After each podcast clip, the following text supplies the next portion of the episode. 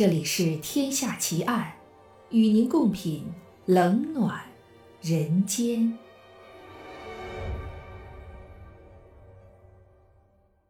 各位听友，大家好，您现在收听到的是《天下奇案》，我是暗夜无言。今天为您带来的案件是被释放的天使杀手奇案下集。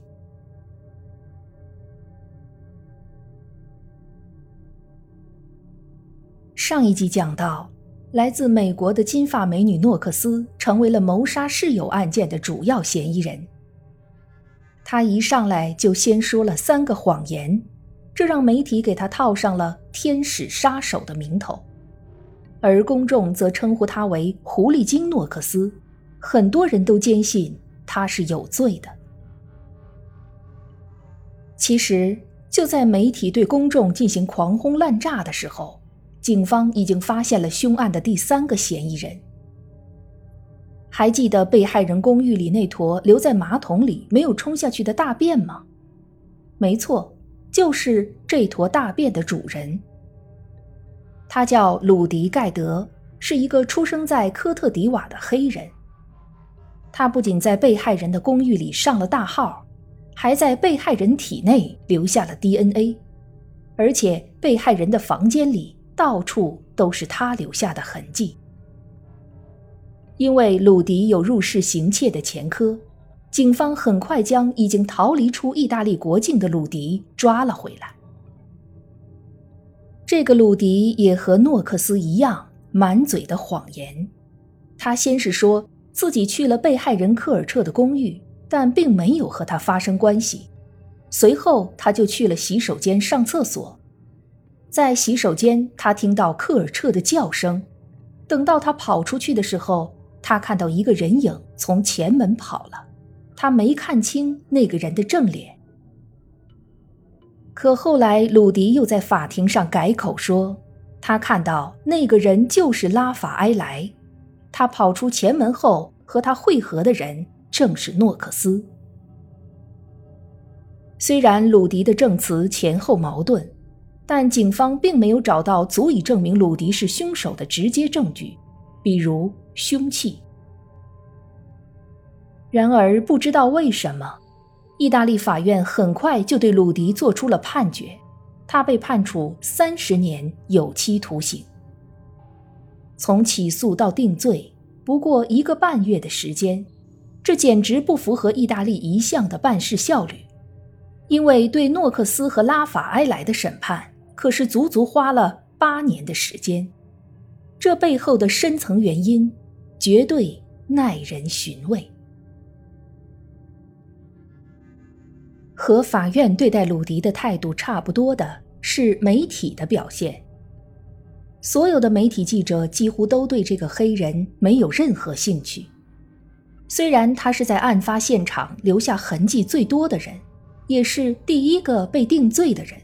但他似乎同时也隐形了，报纸上要么一带而过，要么干脆绝口不提。大家仍然把目光对准美女诺克斯。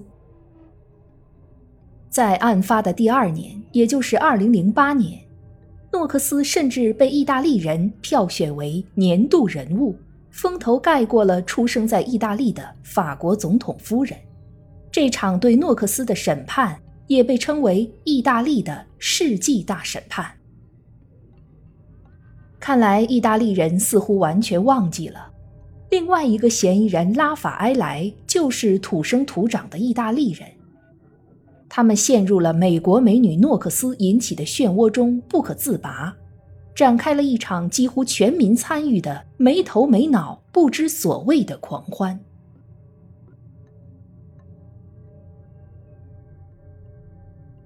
案发后的第二年，法庭对案件开始进行审理。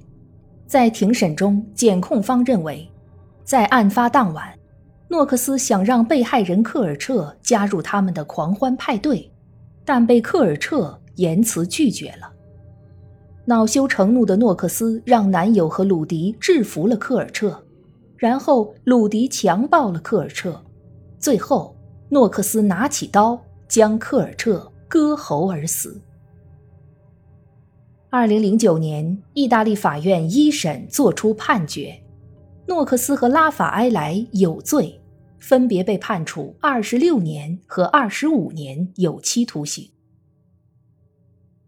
初审的判决结果一出来，意大利人还没怎么样，美国人此时坐不住了。美国媒体纷纷对意大利警方的办案方式进行了嘲讽，提出了质疑。认为稀里糊涂、毫不专业是意大利一直以来的工作作风。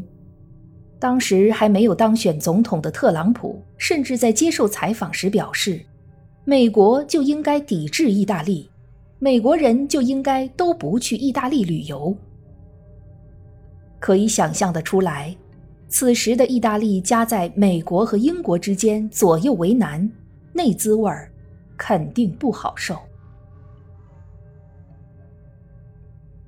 案发三年后的二零一零年，意大利上诉法院开始接受诺克斯和拉法埃莱的上诉请求。这时，十六位美国的法医学专家在国际上联名对意大利检控方提出的证据进行了质疑，要求对证物重新进行鉴定。意大利上诉法庭指派了两名资深的独立法医负责这项工作。在这起案件中，用来证明诺克斯和拉法埃莱有罪的证物主要有三件：一个是属于被害人科尔彻的胸罩搭扣，搭扣上有拉法埃莱的 DNA。这件证物是在案发四十六天之后，在案发现场的一张地毯下找到的；一个是在拉法埃莱的公寓里发现的一把刀，这把刀和造成被害人伤口的刀相符。刀刃儿被漂白剂消毒过，在刀柄上有诺克斯的 DNA，在刀刃上有被害人科尔彻的 DNA。还有一件证物鞋脚印儿，被证明和拉法埃莱的脚印相符。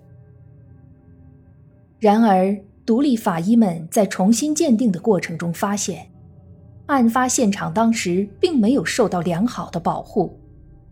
进进出出的人没有穿防护服和鞋套，法警在拿取证物的时候不更换手套，甚至有位健壮的女法警在众目睽睽之下，两脚踹碎案发现场一扇门的玻璃。这些法警的工作方式简直是粗糙到不拘小节，这对一个凶案现场来说，完全是一场灾难。而那些被检测出来的 DNA 的量微乎其微，根本不足以被当成证据，完全有可能是因为证物被污染的结果。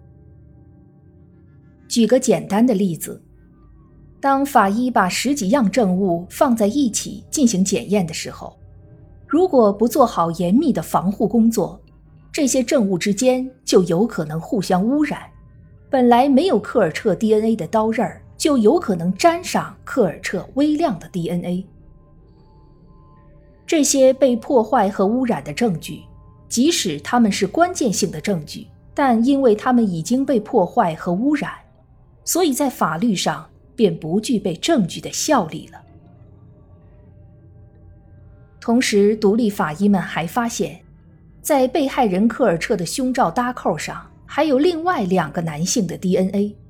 但检控方却对此视而不见，只看到了属于拉法埃莱的微量 DNA。而至于那个带血的脚印儿，法医认为，与其说是像拉法埃莱的，还不如说是更像鲁迪的，因为小脚趾的特征与拉法埃莱明显不符。就这样，当初用来给诺克斯定罪的证据。被一一推翻了。案发四年后的二零一一年，意大利上诉法庭宣布诺克斯和拉法埃莱无罪，当庭释放。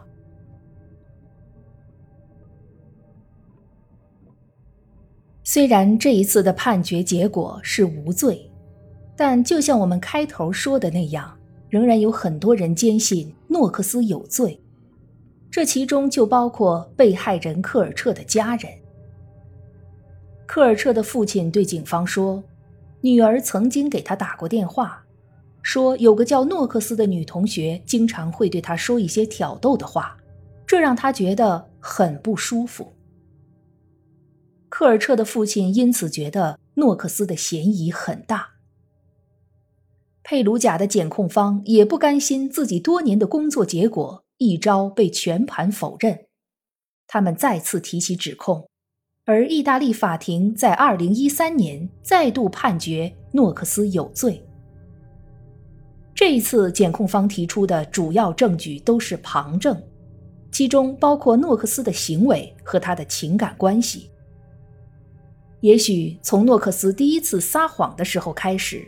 佩鲁贾的检控方就已经认定他和这桩凶杀案脱不了干系了。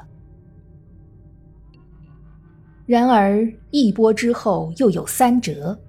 二零一五年九月，意大利最高法院对这件案子作出了终审判决，认为在这件案子中媒体的关注过度，而生物痕迹不足，无法证明诺克斯和拉法埃莱有罪。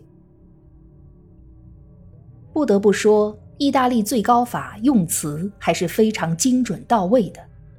无法证明他们有罪，但这并不代表他们无罪。至少在很多关注这件案子的人眼里，诺克斯这个有着天使面孔的女人，其实内里是一副蛇蝎心肠。而将媒体对案件的过度关注也一起写进了法院的宣判词里，这。恐怕还是第一次。二零一六年，法国和丹麦合拍了一部纪录片，名字就叫《阿曼达·诺克斯》。已经二十九岁的诺克斯出现在镜头前，讲述着自己从前的经历。他侃侃而谈，声情并茂，时而开怀大笑，手舞足蹈；时而泪流满面，情绪低落。虽然他的一些讲述仍然有自相矛盾的地方，也有一些无法自圆其说的地方，但看上去他完全觉得自己是个无辜的人，是这起误判的受害者。相比之下，拉法埃莱在镜头前表现得更像是一个正常人，他有些紧张，有些局促，精神不是特别集中。回忆起过去的时候，表现更加自然，那是真的在回忆，而不是在讲故事。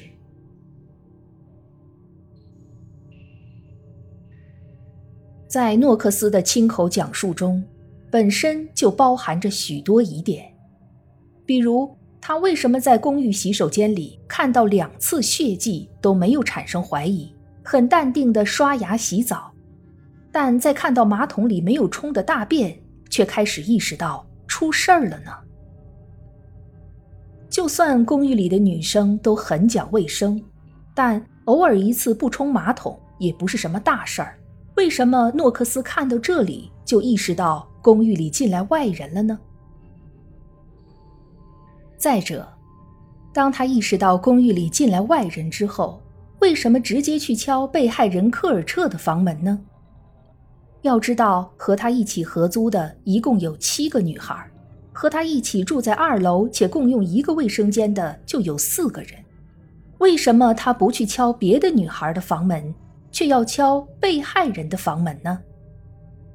退一步讲，就算其余的室友当时都不在公寓里，可是诺克斯说他自己昨天晚上也不在公寓里，他刚刚回来。怎么就能知道其余所有室友的去向呢？再加上当年诺克斯在警察面前所说的三个谎言，他漏洞百出的叙述里充满了让人难以忽视的疑点。虽然没有直接证据可以证明他杀了科尔彻，但在这件事中，诺克斯恐怕也扮演了并不光彩的角色。至少，他让全世界的人都知道了，他是一个谎言套着谎言的人。这也就难怪媒体记者都将镜头焦点对准了他，毕竟这年头哗众取宠更容易吸引眼球。就像多年来一直关注这件案子的英国《每日邮报》记者尼克·比萨说的那样，人们都愿意看这个呀。只不过，那些关注诺克斯是不是天使杀手的人，他们是否真的关心那个杀害科尔彻的真凶到底是谁呢？就连唯一被判有罪的鲁迪都坚持说自己是无辜的。而他后来也被减刑，甚至可以出狱了。对于佩鲁贾的检察官朱利亚诺来说，他一直坚信诺克斯有罪，而他也为这桩案子努力了八年。虽然意大利的警方和司法让人有些无语，但我们还是希望朱利亚诺能和他的同事们一起。还被害人科尔彻一个真正的公道。